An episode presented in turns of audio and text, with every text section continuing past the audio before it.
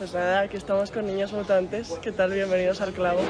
Muy bien. Bueno, no es la primera vez en el clavo, pero bienvenidos una vez más. Somos especialistas en clavas clavos. y en sacar clavos. Bueno, es el día del estreno. Primero ya nos habéis contado un poco así el recibimiento, pero bastante emocionante, ¿no? La verdad es que las reacciones están siendo muy muchas, que ya, que ya es bueno. muchas y buenas. O sea que, y, y no solo de, de los medios, sino que también de, de gente cercana que no siempre reaccionan eh, a, a- a nuestros discos. Bueno, sí, sí reacciona, pero unas veces con mayor intensidad y otras con menos. El silencio se entiende negativo.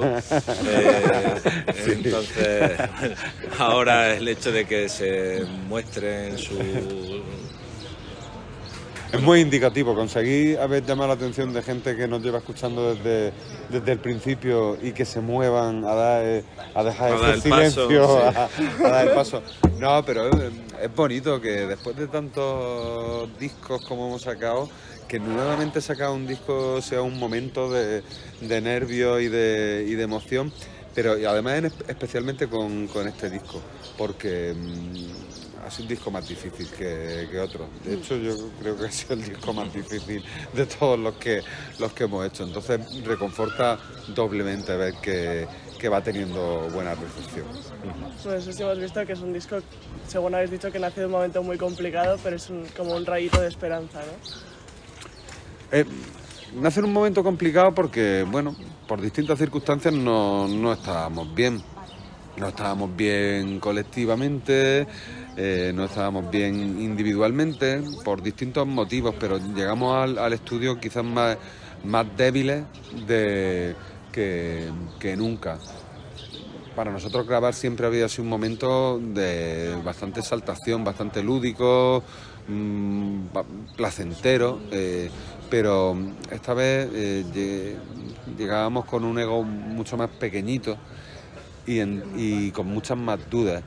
Pero creo que ha sido la clave para que el disco eh, tenga, tenga mucha enjundia porque, porque esa inseguridad nos ha llevado a, trabajar de forma extenuante, ¿no? Hemos trabajado tanto las canciones, las hemos pulido, no- no- nos sentíamos con tantas dudas que para despejar las dudas es que las cosas tenían que estar ya muy, muy bien hechas. Y ahí creo que mereció la pena eh, trabajar desde un estado diferente al que estábamos acostumbrados. No lo elegimos.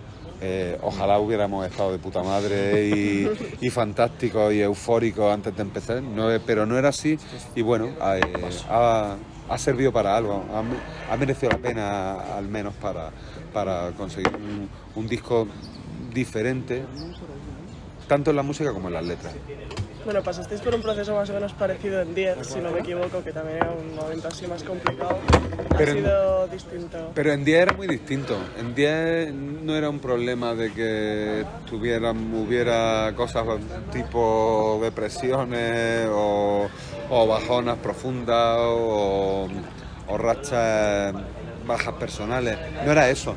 En 10 creo que estábamos bien eh, personalmente todos. No recuerdo que hubiera ninguno que, que estuviera en un momento bajo personal. Fue un choque de personalidades, fue hacer florecer conflictos que, que podían llevar mucho tiempo soterrados y que bueno se explicitaron y llegamos a, a tener en- enfrentamientos desagradables. Pero, pero no tenía que ver con, con estar bajos de ánimo, con estar tristes, con estar decaídos. Bueno, es que son muchos años de, relación musical y personal, porque no solo somos músicos, no solo nos vemos para ensayar y para, y para hacer conciertos, sino que luego somos amigos y tenemos vidas comunes. Entonces, eh, claro, mm, nuestra relación va más allá de, de lo musical y eso también a veces eh, con, con- con, pues, cómo nos sentimos en la música dentro del grupo, porque hay roces, bueno, pues como un- una relación de, mucho tiempo que tiene momentos mejores y momentos peores. Seguramente en muchos grupos que llevan tanto tiempo como nosotros también pase. Lo único que, que quizás fuimos pioneros en, en atrevernos a, a contarlo, ¿no? pero es verdad que en ese, en ese momento lo único que creo recordar que había más vértigo era por el hecho de que era el disco número 10, que era como una cifra que daba un poco de, vértigo, ¿no?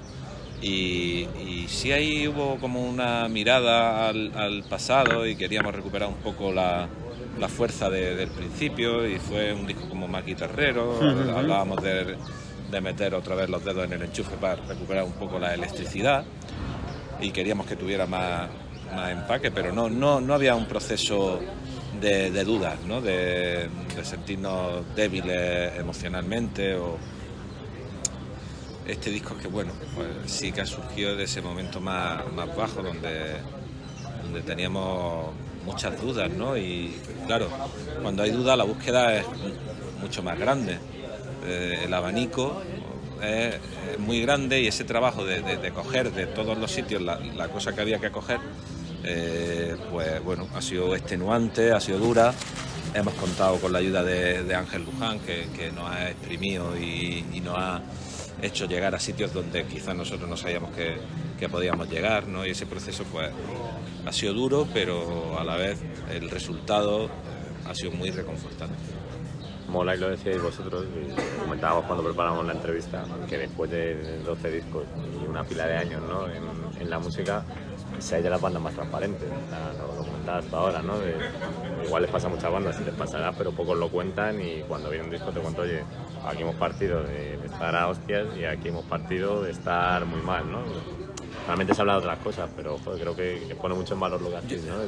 El, partir de esa sinceridad. Yo creo que además, bueno, en, nuestra hoja de promo habla de, honestidad brutal, como Calamaro, eh, pero es verdad que mm, que yo creo que contar esas cosas y luego contarlo en las entrevistas de dónde nace, hace que, la gente pueda entender mejor lo que queremos contar, ¿no? Que, no es simplemente lo lanzo y a ver quién lo pilla, ¿no? que bueno, más o menos es fácil de entender, pero si saben que es verdad que había una posición débil emocionalmente, eh, con la situación además que hemos atravesado todos por eso, estos par de añitos que nos preceden, en realidad estamos haciendo un retrato, que es nuestro retrato, pero que a la vez es el retrato de, mucha gente. Y lo que más es también, después de tantos años, como decíamos, también acerca mucho con el público, ¿no? Es una manera también de conectar, No sabemos hacerlo de otra forma. Hay una de las grandes claves de, gente muy, vamos a utilizar la palabra triunfadora, en el mundo de la música es haber creado personajes. Eh, que es justo lo opuesto a lo que estamos diciendo crear personajes, intentar trasladarle a, la gente ese personaje todo el día.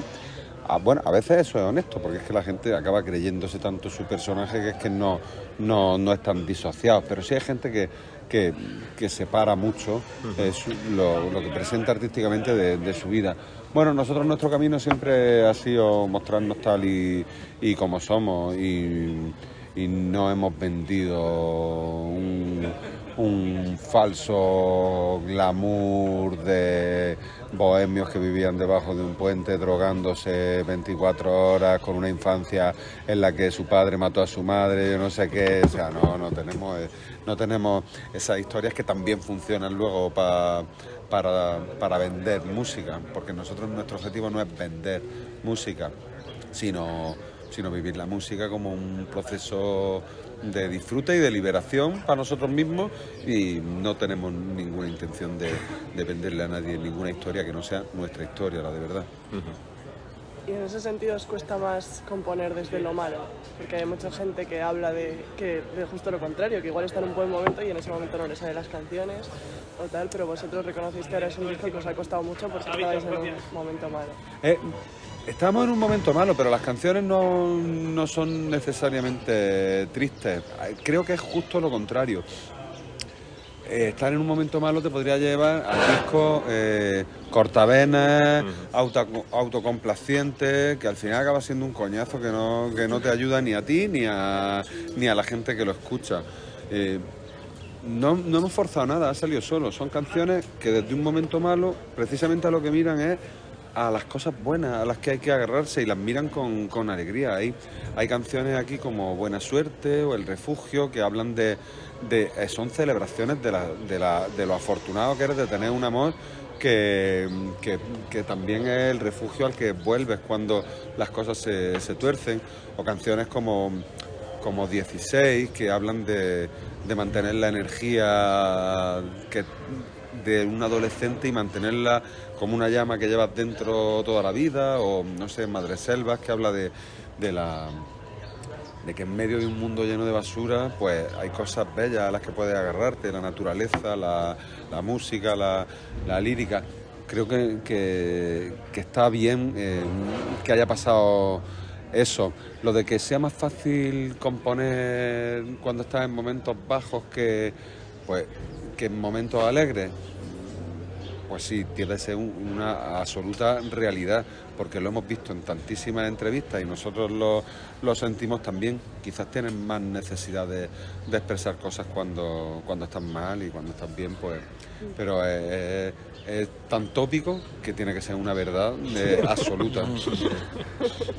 Al final en lo, en lo musical, bueno, os habéis ido moviendo justo desde 10, me acuerdo que de 10 hablamos también, ¿no? En, Madrid en un hotel, y ahí sí que era un poco una ruptura de lo que veníais haciendo, ¿no? Y además se, se contó así, ¿no? Eh, rompemos con, con lo que viene sonando Niños Mutantes, después entre media estaba Ventanas, ¿cómo ha sido un poco ese viaje y esa evolución? ¿Ha seguido siendo diferente? ¿Ha seguido una, una evolución desde entonces con una misma línea?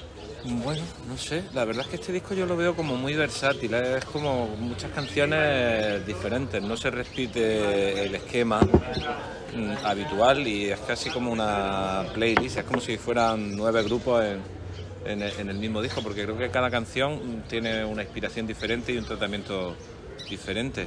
No sé, me da la impresión de que refleja mm, eh, pues el aprendizaje de todos estos años, ¿no? Que eh, afortunadamente hacerse viejo no es solo hacerse viejo, sino que es hacerse también un poco más sabio. Eh, y bueno, parece que, que- que eso lo refleja, claro, hay que hacer un trabajo mm, duro para sacar esas cosas y, y bueno, como hemos dicho, hemos tenido ayuda de, de, Ángel Luján, que ha sido nuestro productor, que ha estado con nosotros codo con codo, eh, ha tenido un nivel de implicación increíble eh, y bueno, eh, no sé, me da la sensación de que, de que eso, que el disco es bastante variado, no sé lo que opinarán los demás, a mí me da la impresión de que sí, de que hay mucha variedad, que no es un disco que empieza y acaba igual, pero sí, porque hay un detalle Sí. que hace que el disco empiece igual que acaba, ¿no? Pero, Pero es un arreglo, es un arreglo. Pero, pero lo, de- lo que decías de que 10 es verdad que supone un, un momento de, de cambio. Nosotros tenemos, bueno, la verdad es que ni siquiera hablamos casi de nuestros primeros 10 años de, de carrera, ni nos, ni nos acordamos de, de- de ellos. Pero bueno, ahí estuvieron y... Pero yo empiezo a contar en, en el disco de las noches de insomnio, cuando sale Errante y todo eso, digamos que ahí era un disco, en ese y en el anterior habíamos dado con, con nuestra personalidad, habíamos dado con, con nuestro sitio. Y también es cuando la gente no- nos encuentra a nosotros.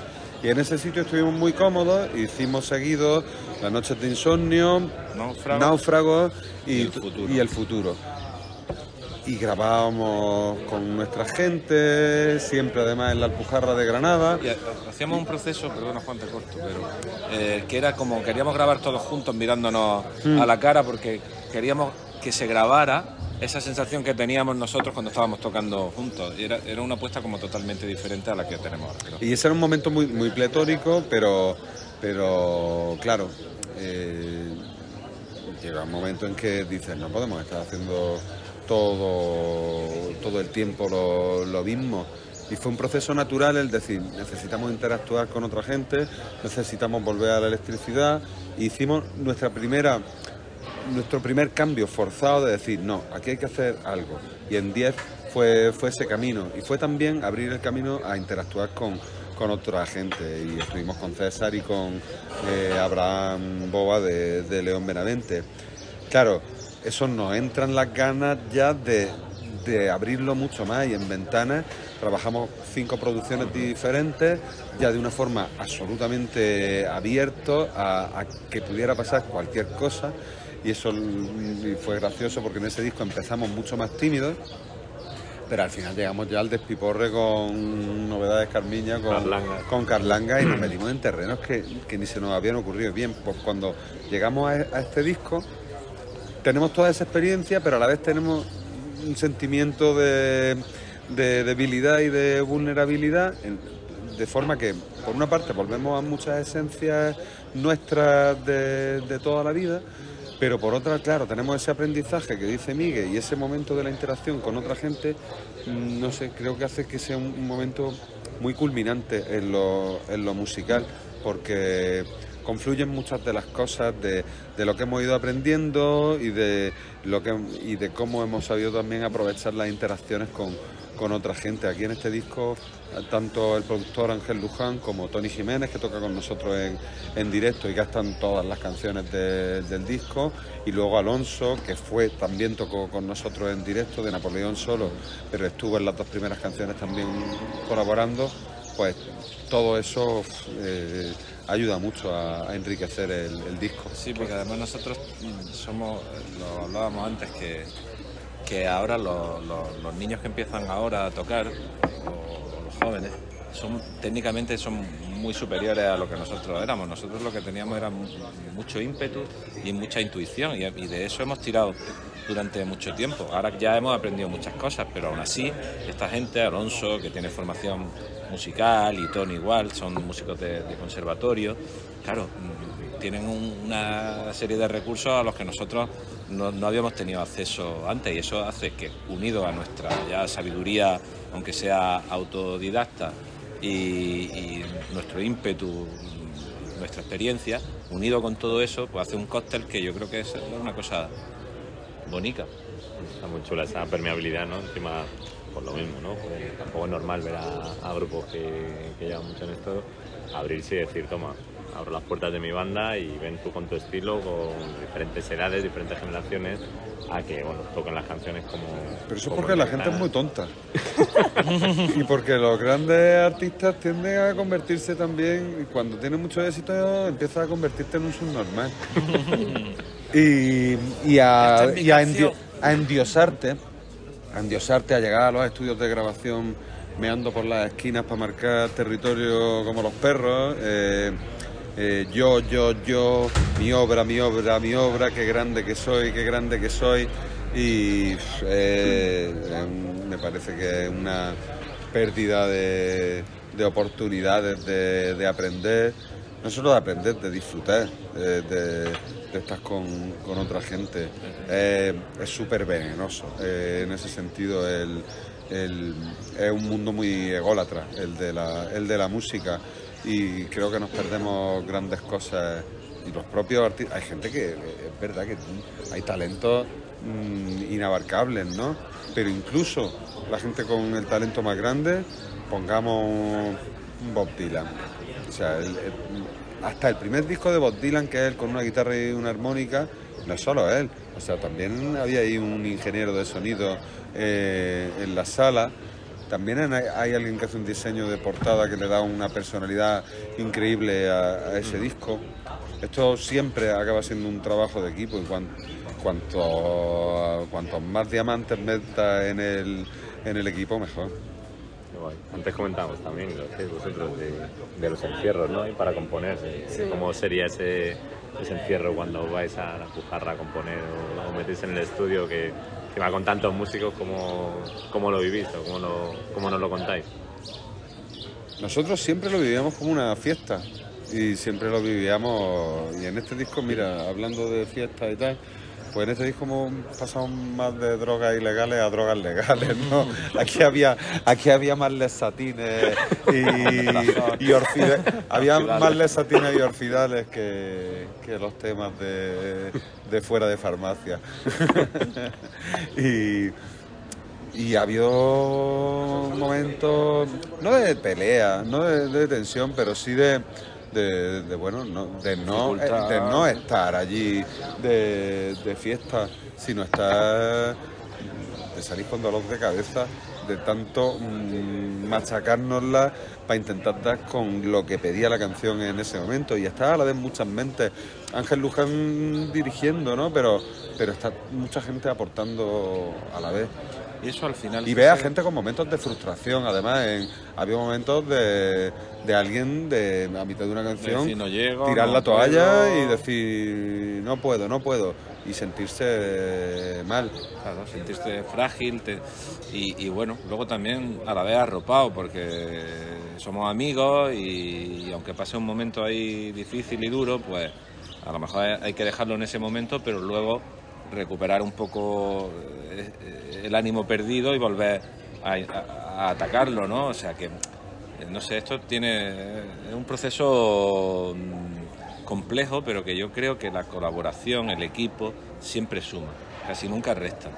Y bueno, que es una máxima que se intenta enseñar en- en los colegios, ¿no? que el trabajo en equipo siempre es mucho mejor, el trabajo común, pero es luego también a veces inevitable que haya gente que quiera ser más director.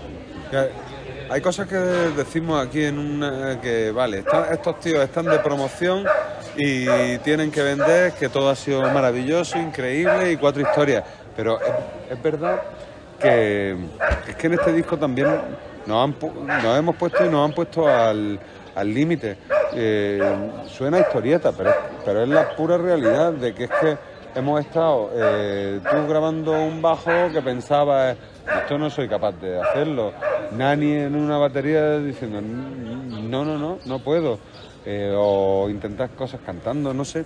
Pe- ha habido, ha habido muchos retos y también sorpresa de decir, hostia, mm, podríamos llegar hasta aquí. y después de repetir cosas que, o sea, hemos repetido cosas que ya estaban grabadas y hemos dicho, no, esta no era la, la intención, que normalmente eso no, no, no ha pasado otras veces. O sea, hemos retrabajado cosas que ya se daban por, por hechas, de un arreglo, una canción que estaba cantada con una interpretación, a cambiarla por otra interpretación que se ajustara más Sí, a lo sí, que queríamos. sí, o sea, que, Ha que sido- canciones- ha sido un, un constante darle la vuelta hasta que quedam, hasta que quedáramos totalmente satisfechos. Ha habido canciones que se han cantado cuatro veces. Cuatro veces, no cuatro pistas. No, cuatro veces de hacer una interpretación completa que sabéis que en estudio pues grabáis y dejáis un montón de, de pistas de, de referencia. Eh, hay, hay veces que no, que, pero cuatro sesiones y cuatro veces que teníamos la canción ya mezclada, decíamos, no, hay que cantarla otra vez, no, hay que cantarla otra vez, hasta que hemos dado ya con la que nos gustaba. Está guay. ¿Y cómo veis ahora el próximo reto, que es llevar todo eso al directo? Pues estamos sudando la tinta gorda. Estamos sudando. Hemos hecho solamente eh, un- uno, estamos iniciando el trabajo en el local y nos está dando bastante vértigo, pero bueno, ya, ya llevamos avanzado, ya, Sí. ya casi tenemos todas, pero hemos flipado de decir, hostia, cómo nos hemos complicado la vida en el, en el estudio. Nuestras canciones siempre han sido canciones muy sencillas, eh, eh, que las puedes tocar con una guitarra acústica y que la estrofa pues tiene su combinación de acuerdos, de, de acuerdos. Y desacuerdos. Sí, lo- lo- la estrofa tiene unos acuerdos sobre los acordes. Unos acuerdos muy difíciles de recordar. Pero que más o menos todas las partes vienen a ser iguales. Bueno, aquí tenemos canciones que, que, en, la, que en la estrofa no hay dos frases que sean iguales en la secuencia de, de acordes. El oyente no lo nota. Porque al final es cambiar, eh, em- eh, si dice vaso, patata, teléfono, eh, servilleta. Bueno, pues lo cambiamos y ponemos servilleta, móvil, patatas, vaso. Vale, al final la percepción del oyente es la misma, pero cambiando esto de aquí a aquí consigue algunas cosas, ¿no? Bueno, pues eso es una locura en todas las canciones. Y recordad eso, encima de nuestras edades ya, que empezamos a tener Alzheimer. Era un ejercicio, o era un debilidad. ejercicio magnífico. Esto es mejor que hacer 30 sudoku al día. Los pasatiempos de, de niños mutantes. ¿no? Exactamente. Pues será Son- gracioso también cuando lleguen las versiones de guitarra y voz, a ver si la gente hace los cambios. Y, Ya, ya, bueno, ya, ya veremos, ya veremos. No, est- estamos en ello, ¿eh? estamos aprendiendo y la verdad es que es bonito porque estamos mm, disfrutando y sufriendo del, del trabajo que hicimos, sufriendo porque nos cuesta trabajo aprenderlo, pero disfrutando mucho de decir, ole, que es algo que no estábamos acostumbrados. Estamos sudando, ¿eh, Miguel? pero mola, mola. Pues desde luego, o sea, todo lo que nos contáis, tú escribes además, da para un documental de, de niños mutantes, de todo lo que hay detrás de... Pero mola, ¿no? Por, por ver realmente Pues mira, la- lo que cuesta sacar un trabajo y que, que se perciba, ¿no? Realmente todo ese curro que hay detrás. creo que este disco se podía haber grabado y el, el proceso de grabación es que había muchas cosas que ha sido un poco de, de en fin, hay cosas que es que además, bueno, no podemos contarlas o no queremos contarlas, eh, pero, pero ha habido una de movidas, ha habido cancelaciones de fechas de grabación, eh, porque el día antes aparecía alguien con COVID, eso ha pasado un, un par de veces, ha habido peleas con los estudios, ha habido, no estamos hablando de las peleas, pero ha, ha habido alguna movida, en Sí, fin. bueno, desencuentro. Creo que sería un documental bastante interesante. Podría recordar un poco, con toda humildad, lo, que voy a decir, eh, pero el, a mí me encanta el I Am Trying to Break Your Heart de, de Wilco, de, de aquel disco mítico. Hay, hay una grabación que, que se ven cositas de... Sí, y creo que, que podría haber pasado algo, algo parecido a eso. Hombre, también tendría sus momentos de, risa. Bueno, sí es verdad que estamos contando todo el rato, que es verdad que había mucho más proceso de un poco sufrido, pero oye, también ha habido hueco para algún descojone generalizado. Es decir, que estaba recordando ahora una noche de, de- de dolerme el pecho y Sí, un día de- que risa. en el suelo de una cocina, en el suelo literalmente por de- del dolor de risa, el dolor este de abdominales de, y acaba Que a veces- dos de nosotros tumbados en el suelo intentando para, para, para, para. Quizás por contraposición, ¿no? Porque claro, vienes de un momento en el que estás tenso, estás complicado y, y- y, claro, necesitas también relajar esas tensiones de alguna manera y creo que, vamos, eh, la cosa más relajante que existe, vamos, es la risa. Vale. Oye, para cerrar, ¿recomendabais escucharlo con cascos? Entiendo que Sí. por todo lo que habéis contado de este momento patatas, servilletero y demás, y por apreciar estas cosas, ¿alguna recomendación más para el que nos esté Bueno, los escuchando cascos, ahora? los cascos no son exactamente para lo del orden de los elementos. Es porque esta patata de repente está aquí, así, y no es lo mismo. A la fuera con vídeo. Perdona, esto que está pasando, esto está pasando. que te he cortado, que te he cortado la pregunta. Pues, ¿Qué recomendaciones dais para que la gente lo escuche y lo disfrute como, como se merece? ¿Para este disco?